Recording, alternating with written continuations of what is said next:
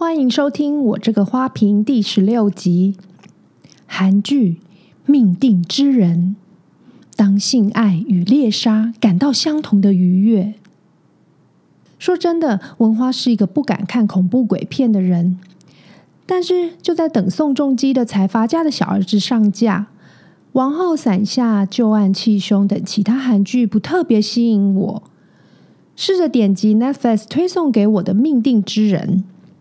看在他已经一次上架八集完毕，在没有查资料也没有预期下，竟然被剧情吸引，三天就看完了。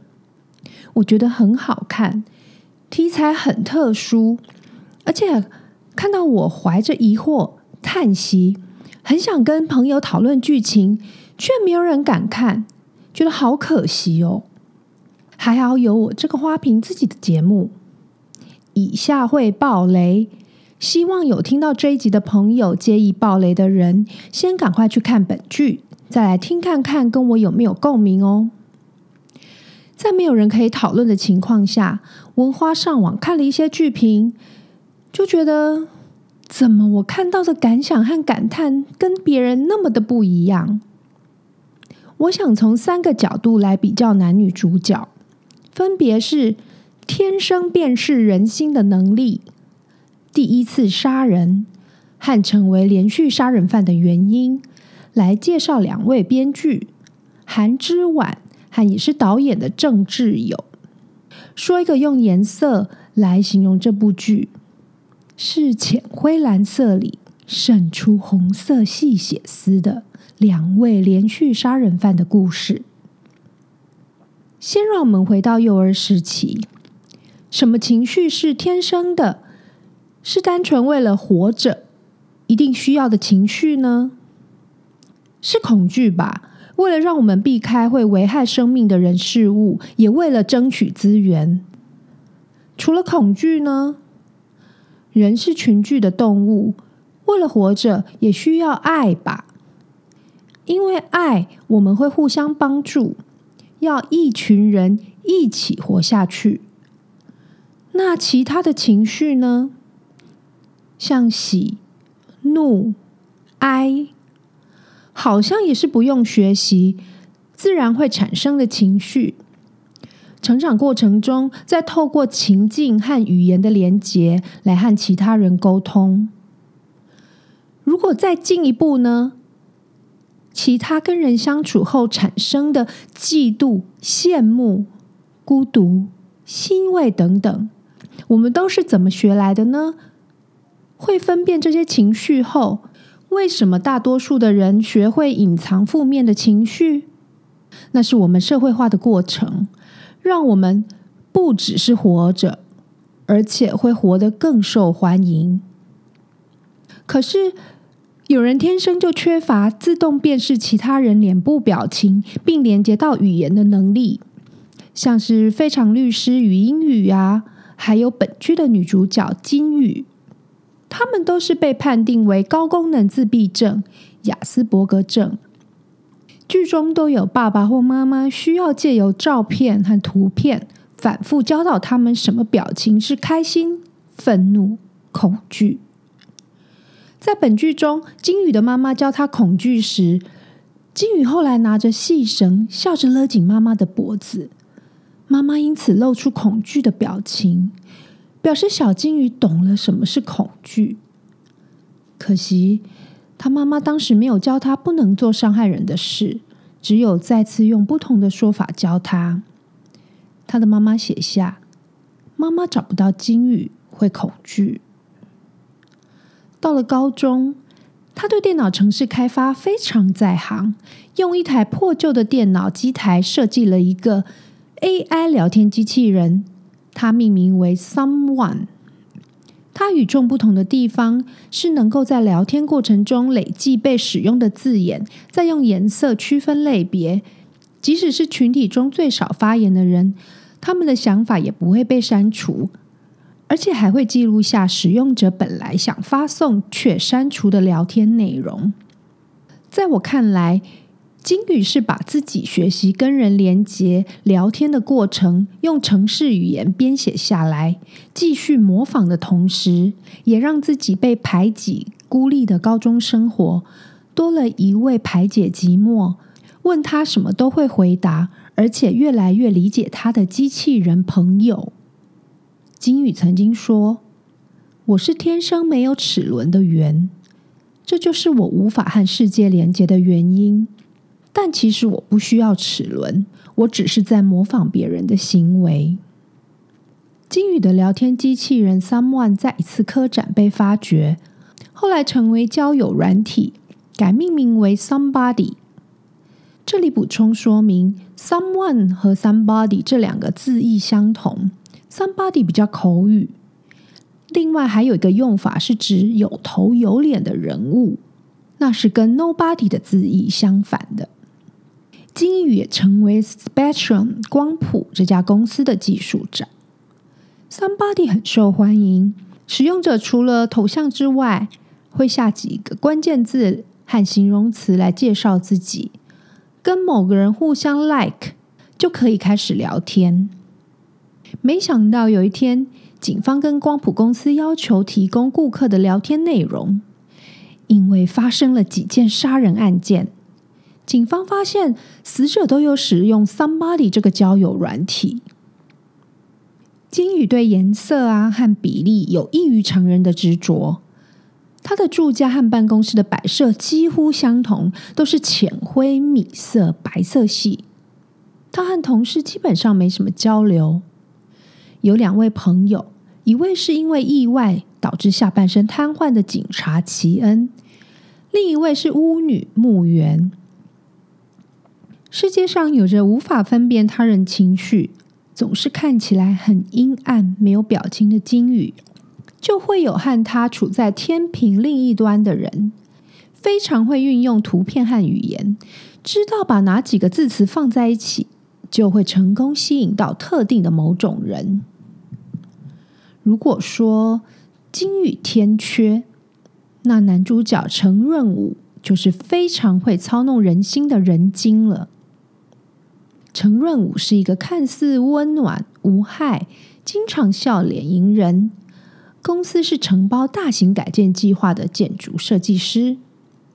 他一开始使用 Somebody 是为了约炮，用一只手机一个账号不够，甚至用很多只借名手机，申请不同的账号，用不同的人设来钓不同的女人。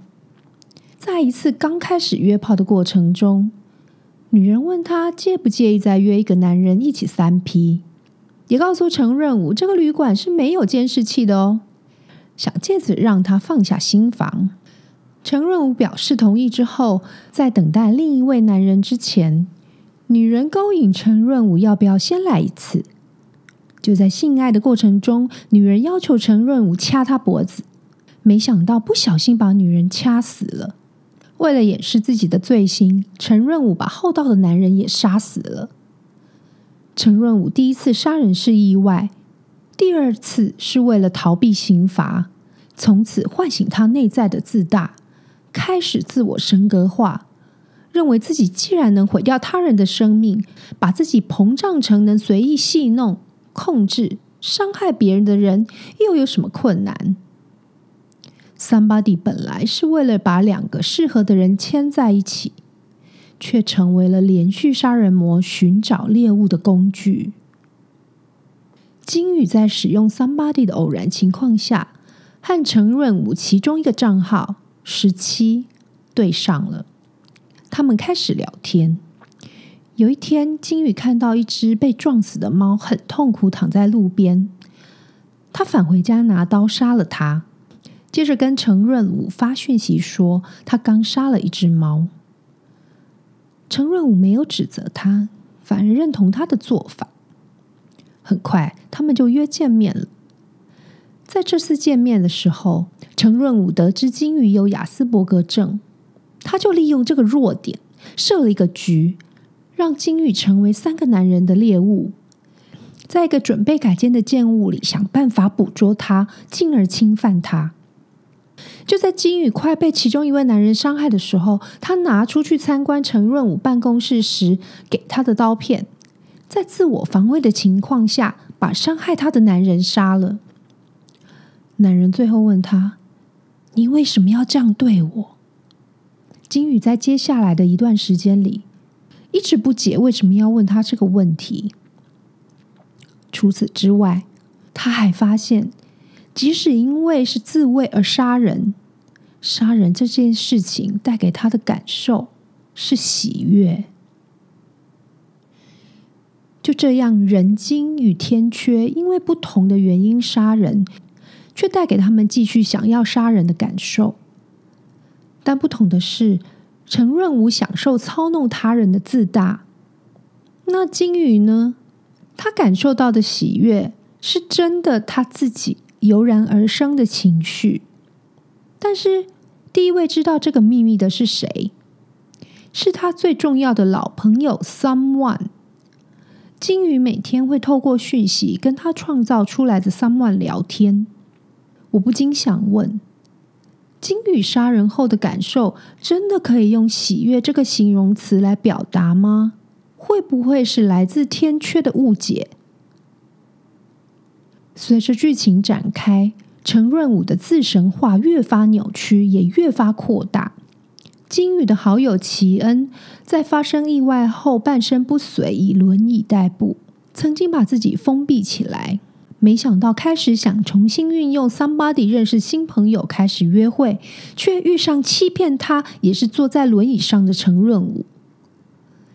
齐恩跟陈润武聊天的时候说，他想要游泳，期待跟陈润武见面。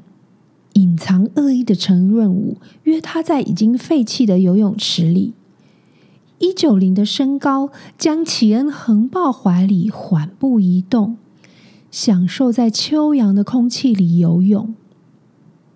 齐恩原本觉得被欺骗而提高警觉的心，在浪漫的氛围下遗忘，跟着。两人在泳池旁的浴室里发生关系，整个过程让齐恩激情悸动，也同时露出不确定自己是否还可以让对方满意的不自在。非常自大自恋的陈润武在齐恩不够礼貌的要求下，不但没有去帮双脚不便的齐恩拿湿纸巾，还把他的电动轮椅毁坏，手机丢掉，放他一个人在山里自生自灭。还好靠着齐恩平常就有复健的身体和意志力，爬出山谷获救。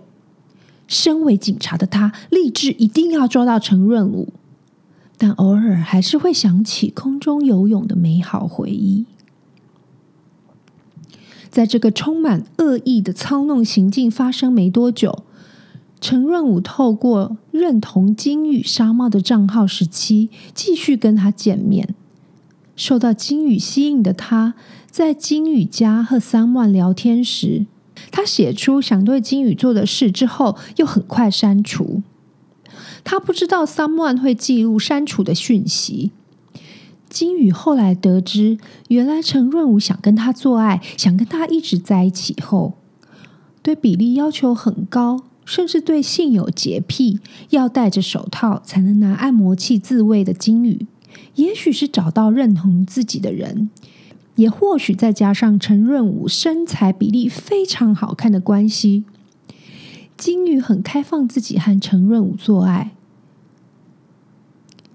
先跳开故事，很推荐大家看这部韩剧的原因，除了剧情设定很特别外，另外一个原因是导演处理性爱的过程都很干净纯粹。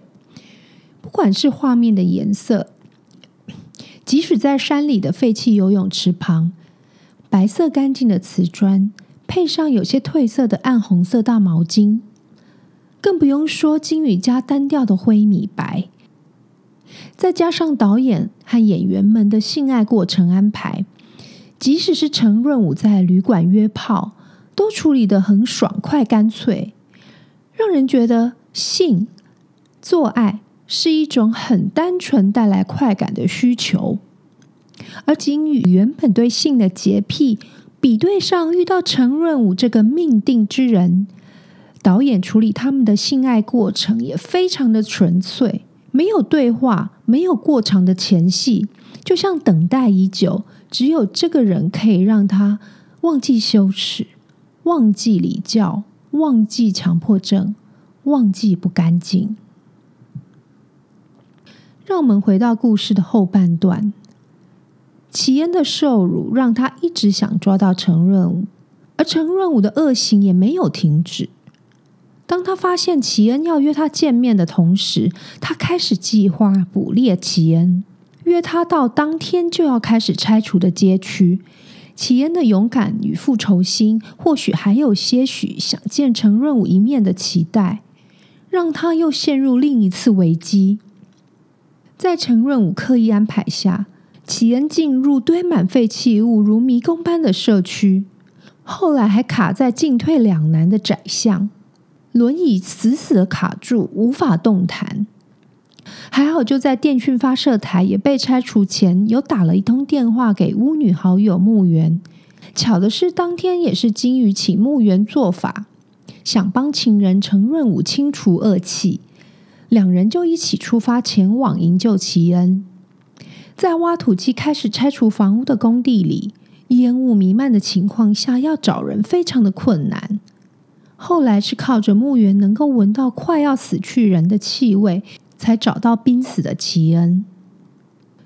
随着陈润武连续杀人案陆续被调查，开发 Somebody 的公司也不得不提供资料给警方，也透过新发展的科技，让陈润武的被害人像还活着一样，让他感到惊恐，而露出讯号发送的位置，慢慢的收网。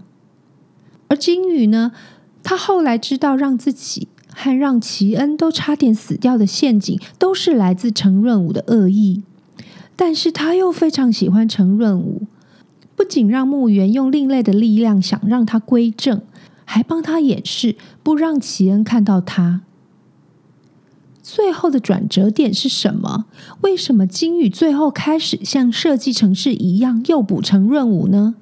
是奇恩又因为陈润武的恶意差点送命，而陈润武不杀害奇恩，只是因为他半身不遂，觉得不值得杀他的变态心理，还是他想再一次感受杀人的喜悦呢？最后一集非常佩服编剧和导演，警方在光谱公司的协助下，快追捕到陈润武。他却想着要帮金宇设计一个他绝对会满意的家，跟金宇一起逃走生活，甚至觉得如果他可以更早遇到金宇，感受到爱情，他或许不会成为现在这样的人。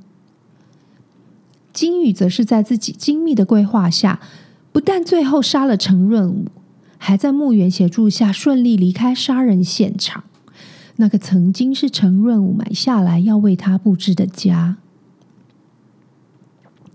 最后一幕，杀了陈润武的金宇回到公司，看着同事透过投影在大墙面上玩打飞机的电玩。